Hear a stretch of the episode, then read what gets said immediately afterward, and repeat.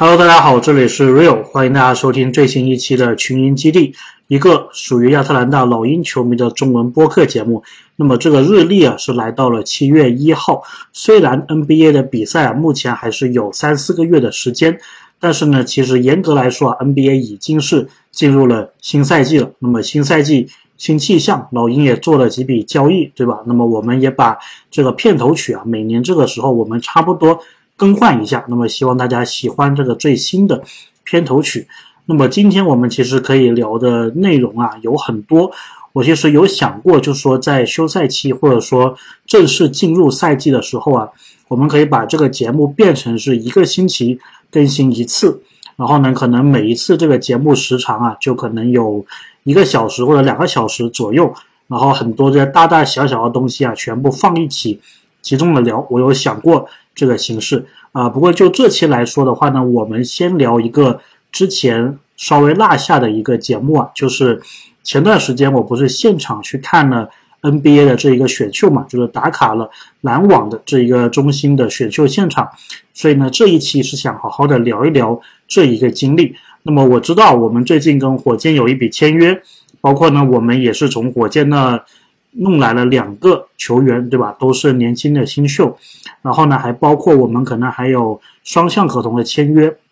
包括今年选的球员呢，这一些呢，我们都晚一点讲，因为呢，接下来过一个星期，差不多 NBA 的夏季联赛在拉斯维加斯啊打的这个夏季联赛就会开始了，我们其实可以结合着那一个比赛啊。在一起聊一聊老鹰新来的这几名球员，但是今天呢，我们一起来聊一聊之前我在篮网主场看选秀的这么一个经历啊。首先呢，就是我之前也是没有去过的，所以这个也是我第一次去，所以呢，我大概提前一两个月的时候呢，我就好奇说这个门票啊到底是要怎么买。其实 NBA 的官方呢，它是在所有的这种类似的比赛啊，它都会有一个专门的页面。就是 NBA events，就是 NBA 的活动这个页面上面去卖球票的，但它这个球票都是比较贵的，而且呢，它这个球票都是有一些其他的选项，比如你买这个票，然后同时呢带你去个什么地方拍照，然后呢又带你去住他这个酒店呢，他们是有这个套餐的，所以基本上最便宜的算上酒店的，它可能都要四五百刀这一个价位，然后呢。NBA 它其实不是说你必须要在这个网站买，因为呢，其实，在比赛开始前，就这个活动开始前一两个星期左右啊，其实你在各大这个售票网站上面都可以买到大家放出来这一个二手票啊。然后呢，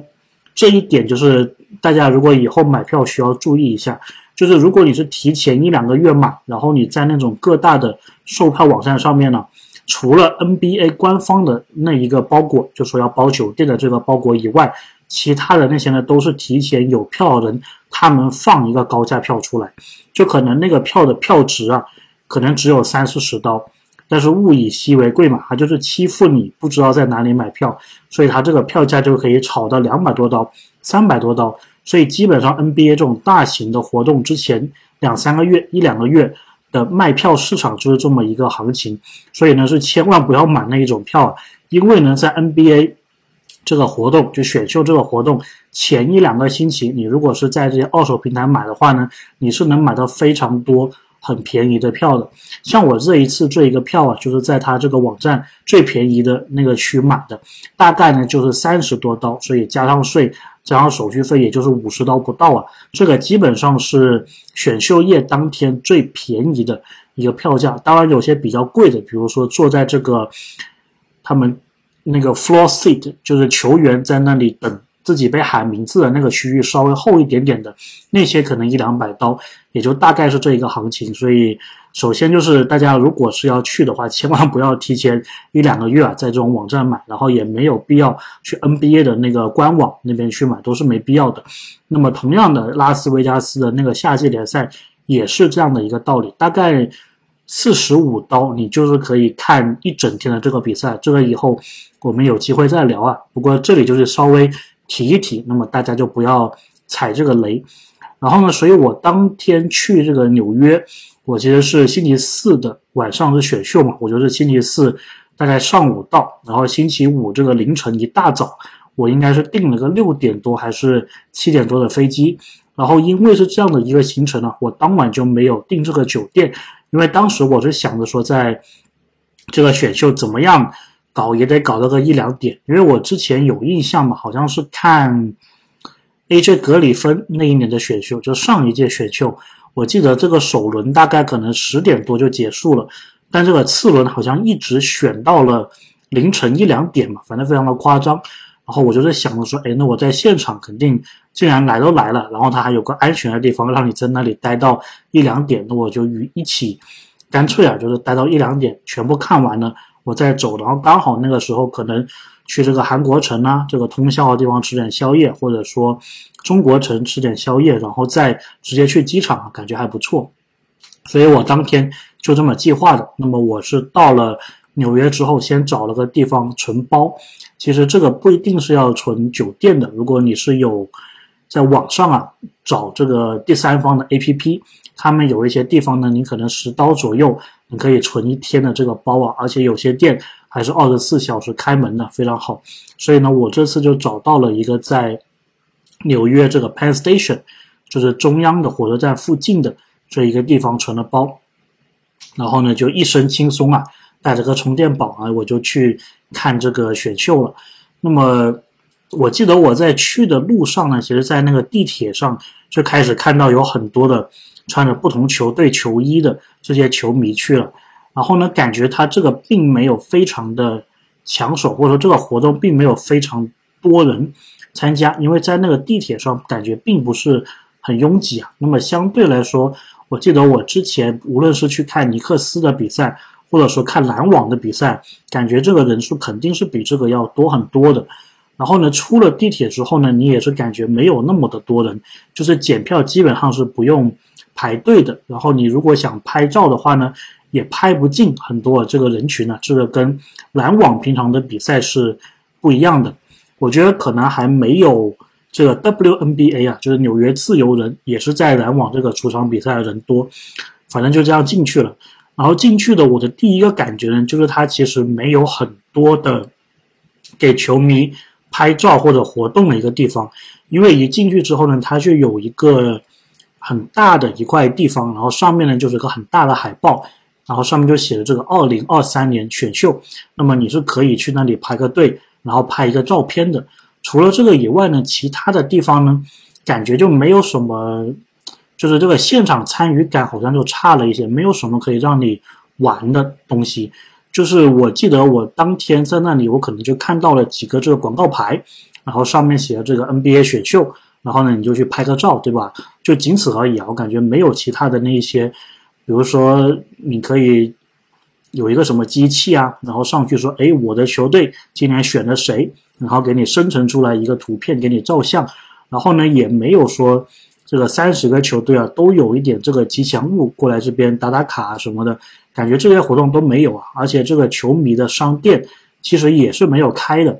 所以呢，我感觉这方面的现场感的体验呢是差了一点。那么说回这个选秀本身呢，它其实是蛮准时的，大概八点过后，然后呢，这个主持人包括这个亚当肖华，应该是简短的一个开场之后啊，就正式开始了。那么我在我的那个位置呢，旁边其实我第一印象啊，就是我感觉好多穿西装的人。就我记得我当时上我那个位置的时候，其实基本上是最山顶的位置了。然后我在那里刚好呢，我的位置就有一个人，他坐着我的位置。然后呢，他就是穿的都是非常正式的这一个西装啊。然后呢，他旁边也是带了带了一伙人。然后呢，我就过去说，我说你可能坐错位置了。然后呢，他就说不好意思。然后呢，我就他走了之后呢，我就坐在我的位置。然后我一看呢，基本上每一行都能找到类似的这一个穿西装的人。然后他们就是拿着一个电话，然后呢，经常就是打电话这个感觉。所以，我后面也慢慢的察觉到，可能这一些人他会是一些球探，或者他会是一些经纪人之类的。那么这个以后我们会再聊到的。然后我到了之后呢，我记得差不多时间就开始了，就是马刺要做这个选择。然后呢，他这个现场的这个感觉啊，其实跟我们看电视是不一样的。就我们看电视的话呢，差不多是一般都是这个除了选秀的时候，平常都是这个 ESPN 啊或者 TNT 或者 ABC，他们大概有一桌人，然后在那里聊天，介绍这个球员的一些数据嘛，然后告诉你剩下的最好的球员是谁。但是现场呢，其实不是这样的，就现场它是有一组主持人，大概是三个人，三个人一组的主持人，然后他们在现场会以这个聊天的形式在讲一些东西。然后呢，其实这一个东西呢，我觉得怎么说呢？我觉得是挺浪费时间的。但是选秀如果不是说马上这个顺位就出来的话呢，其实也是需要有人去讲话去耗这个时间的嘛。反正当时呢，我是觉得说，你如果头几个顺位你这样子讲的话，感觉还好。但是他其实这个讲话基本上是每一个顺位都要讲。然后这其中呢，有一个主持人我印象还蛮深的，虽然不知道他叫什么名字啊，但是他这个样貌长得就很像 ESPN 那个 Brian Windhorst，就是我们俗称的那个文胖啊。他基本上是从第一顺位讲到最后，应该一共是五十八个顺位嘛。第一顺位到五十八个顺位之前的这一段，他每个球员他都能够讲出个两分钟、三分钟的东西，就这个是让我很很佩服的。除此以外呢，其实其他的两个主持人呢，感觉就是讲一些有的没的，就比如说老鹰选之前，他们就会聊一聊老鹰这个情况怎么样啊，比如说有特里啊，有莫里啊，啊特雷杨还有莫里啊，那么老鹰应该选一个怎么样的球员，大概之类这样子的。然后选完之后呢？那个长得很像文胖的那一个主持人，他就会介绍一大堆这个球员的信息。所以呢，我在现场听到这些东西啊，跟大家在电视上看到的那个东西应该是不一样的。那么除了这一点不一样的地方以外呢，现场的话呢是没有那个选秀前的音乐的。就比如说这个 Adam Silver 亚当肖华出来之前，他在讲话之前不是会有一个嘚嘚嘚嘚嘚嘚嘚的那个选秀音乐嘛？现场是没有的，我觉得这点就稍微差了一点意思。现场放的呢是那个 Stay Farm，就是保险公司的它的一个很标志的那个音乐，就告诉你说 The pick is in，就是球队已经做出了选择。但是在亚当肖华讲话之前是没有那个我们非常熟悉也非常想听的那一个非常带感的音乐是没有的。然后呢，我刚进到这个座位不久啊，然后马刺。他们就是有第一顺位嘛，然后呢，当时也是说，就说马刺有五分钟去选，然后我还记得现场这个主持人就说了一句，就是说啊，there could be some drama here，就是说这里可能会有一些大家想象不到的剧情发生，当然都是开玩笑了，大家也不知道为什么马刺用了这么久，而且马刺好像是用了超过一两分钟的时间呢去做选文班亚马的这一个决定，不过呢，现场的。那一刻，就是文班亚马名字被念到那一刻，我感觉还是挺值得，就是挺有意思的。就是那一个瞬间，你在现场的那个感觉还是还是挺不错的。因为这个选秀，其实看到最后啊，感觉就是，就你看到很多抱着 NBA 梦想的人，他们实现了他们的一个梦想。然后这一刻呢，他们是跟他们的朋友、他们的家里人一起庆祝的。所以某种程度上呢。有点在看现场的这个求职秀啊，或者现场的这种梦想达人的这一种秀啊，我觉得还是挺励志的。我我到后面看着看着就有这么一个感觉。当然，一开始我的重点肯定就说老鹰选谁，对吧？那么老鹰当时选中阿夫金的时候呢，那一段视频我也是有拍下来，也是有在专区跟大家分享啊。然后呢，我觉得还有一点是稍微不是那么好的，就是。其实大家都在刷手机嘛，对吧？包括这个 Shames，然后今年好像还多了一个不知道叫什么名的一个记者，就开始狂爆料说哪个球队选谁，哪个球队选谁。我是不是很喜欢这个行为啊？我觉得还是给大家有一点这个现场的感觉会很好，因为其实在现场那个氛围呢，即使你不去主动的刷手机。你也能听到旁边有人议论说：“哦，这个鹈鹕选了谁？谁谁谁选了谁？”就这一个是非常，我觉得挺干扰，就是这个现场的这一个观感的。因为如果你都知道的话，其实就是下面感觉就像表演一样了，没有那个惊喜感。所以在老鹰选八夫金之前呢，我是完全就是没有看呃这个网上的信息啊，希望给自己保留一些神秘感。那么关于。巴夫金这一名球员呢，包括老鹰次轮的两名球员，我们都以后的节目再聊。那么这一期暂时不聊这一些。那么除了这个以外呢，还有一点我觉得不是那么好的呢，就是他这个球员选完之后的那个现场采访啊，其实我们这边不是听得很清楚的，他的那个麦克风应该是连到了电视台的那一个信号，所以很多时候我们这边只能听到主持人问问题。然后就没有别的东西了。然后他可能现场跟电视转播唯一不同的地方呢，他可能多了一个快问快答，就是在二十四秒的时间，主持人会问他一些东西，比如说你是喜欢披萨多一点，还是喜欢热狗多一点这一类的，这个叫做这个叫做 trivial question，就是这种小的冷知识的问题，可能这个是现场独有的。但是除此之外啊，关于这个群的采访，它的信息这些东西应该都是在电视是能获得。更好的一个经历，所以呢，大概我这个首轮就是这样子看下来了。其实大概看完乐透之后，现场的这个人数啊就不是很多了，因为我记得老鹰选的时候应该已经是接近九点半了，然后整个第一轮结束应该已经接近十点半、十一点了。其实到了二十几、二十一、二十二这个顺位开始，我感觉就没有很多人想看了。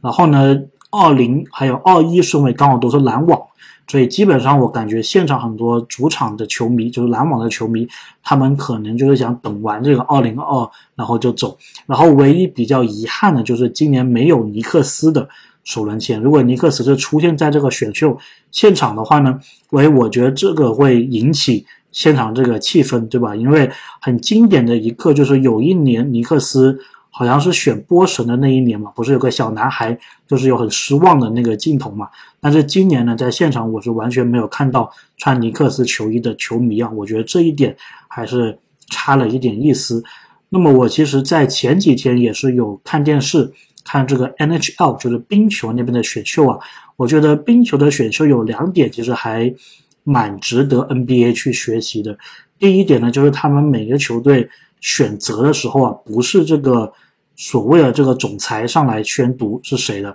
而是他们球队可以自己派代表去宣读是谁。就他们的球队，比如说今年的第一顺位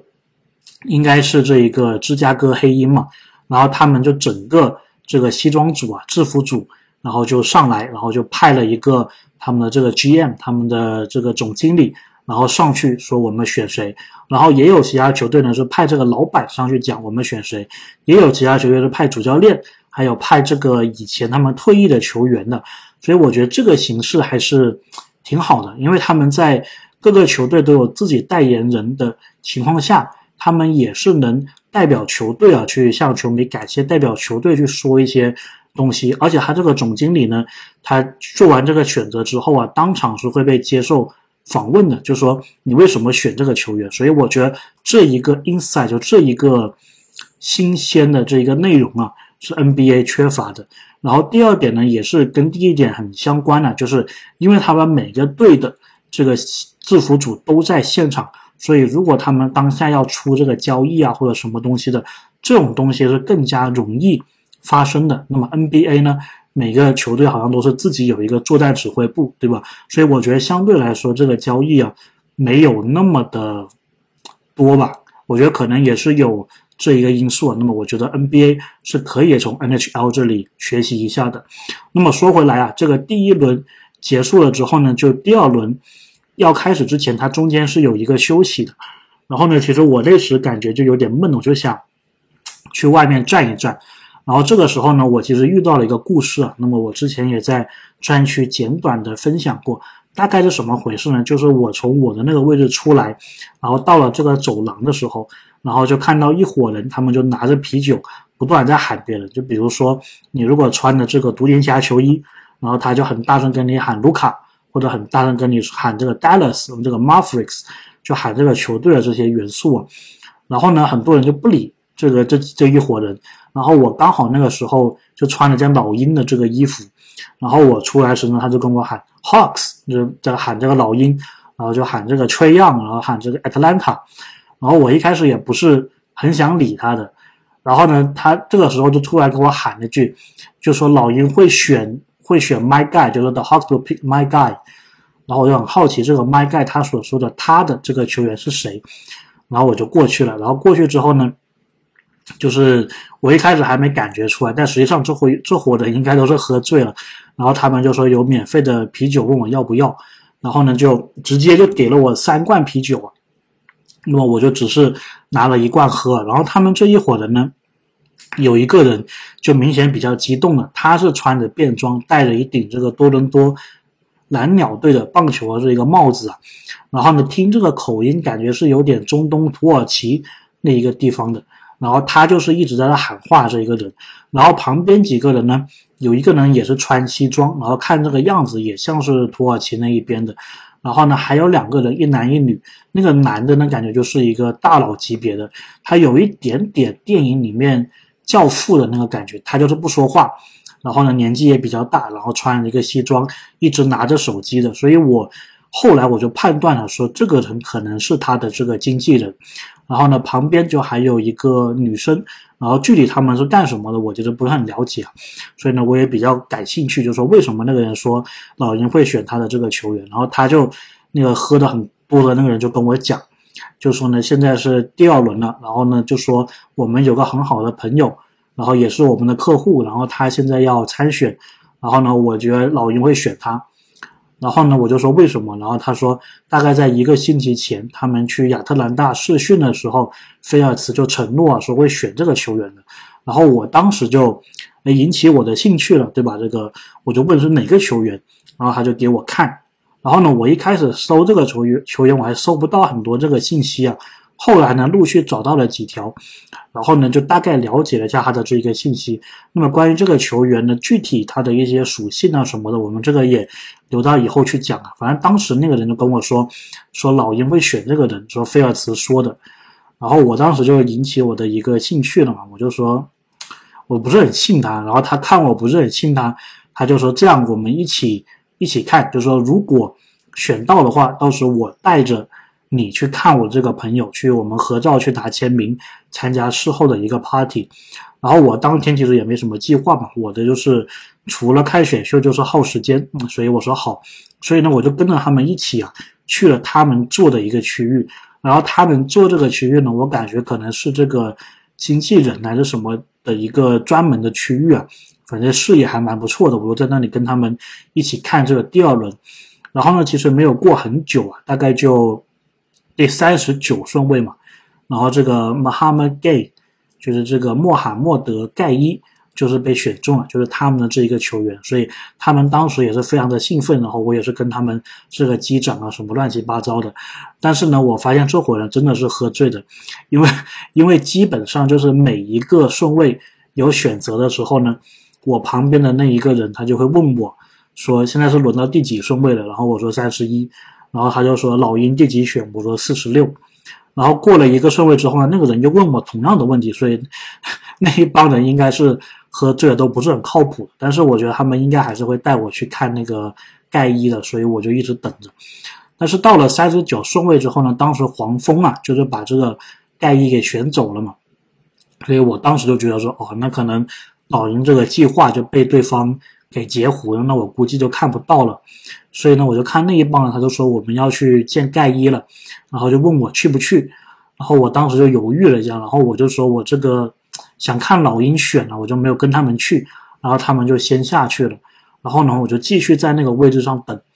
然后呢，没想到这个过了没过多久啊，就推特上传了一个新闻，就说老鹰呢是用一个未来的次轮去把这个盖伊给选了。哎，然后我当时就有点后悔，就说：“哎呀，我应该下去看看那伙人还在不在。”所以我就跑下去，然后呢，我就发现他们都不在这个所在这个位置了。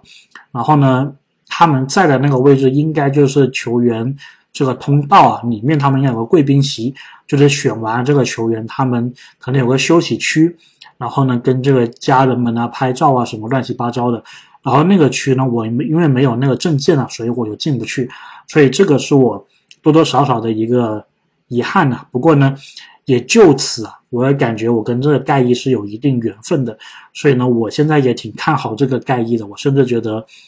对吧？他已经成为了我的这个宝藏男孩了，希望他新赛季啊能够打得比较好。那么再说回来，这个选秀呢，其实二轮的这个选择啊，我觉得是比一轮稍微好玩一点的，因为它的这个速度比较快。一轮是每个球队五分钟，然后就感觉半天都选不出来，对吧？二轮的话呢，它是每两分钟就要做一个选择，而且呢，二轮秀有挺多它是在现场的，而且它所在这个区域啊，其实就有可能是坐在你身边，就是它并不是。在这个最底下的那个区域，它是分散在观众席的各个地方的，所以呢，有可能你买票买的比较前的话，你就会发现旁边被选中了这个球员呢，可能就是 NBA 的一个球员，对吧？然后呢，我隐隐中记得当年博格丹还有卡佩拉被选中的时候呢，他们都是在这个观众席上然后下去的，对吧？所以我觉得这一点还是蛮有意思的，所以呢。这个选秀啊，大概就是这么样的一个感觉了。那么所有的东西结束之后呢，其实现场人已经不是很多了。我记得大概走的时候，我记得那趟地铁上可能就二十来个人，就往往那个我要去的方向就二十来个人。然后呢，时间大概是凌晨一点多。然后我后来就是去这个韩国城啊，刚好就是吃了一个他通宵营业的一家店，大概待到了三四点，然后就去机场回去了。然后我还记得我第二天飞的时候，因为刚好是纽约飞亚特兰大，然后我就在想，哎，有没有可能会碰到老鹰的这些球员？因为我印象中啊，就是老鹰他每年这个新秀来亚特兰大，就从纽约飞亚特兰大的时候呢，他应该不是派专机的，他应该都是让这个球员去飞这个商务航线。所以呢，每年你都是会看到，就是老鹰的球员他们出亚特兰大机场，或者说在这个航站楼的一些照片。然后呢，老鹰这个亚特兰大这个机场啊，它也是每年就在你拿行李必须要上一个电梯的手扶电梯的那个地方，很大的一个屏幕就会写出来说欢迎谁谁谁来到亚特兰大，都会有这么一个。然后今年也是不例外啊。不过我就是在飞机的时候没有碰到他们。不过后面呢，在当天晚上的一场。WNBA 的这个比赛啊，倒是碰到了他们三个，然后他们还在现场的时候呢，有丢这一个 T 恤。不过我是很可惜，这个巴夫金没有往我这边看了，就没有 把那个 T 恤丢给我了。然后呢，关于这个天鹰队这个主场啊，其实我也一直想做节目聊一聊的，这个也是我们卖个关子，以后再好好的聊一聊。所以呢，今天呢录了这一期，大概就是跟大家分享说当天。我到这个的呃 NBA 的选秀现场的一些见闻，总的来说呢，我觉得现场的参与感并没有那么强，但是它的票价也也挺便宜的，不像说是那种什么 NBA 决赛这种级别的票价。所以说，如果你刚好交通方便，住在纽约附近，去感受一下的话，我觉得 OK 的。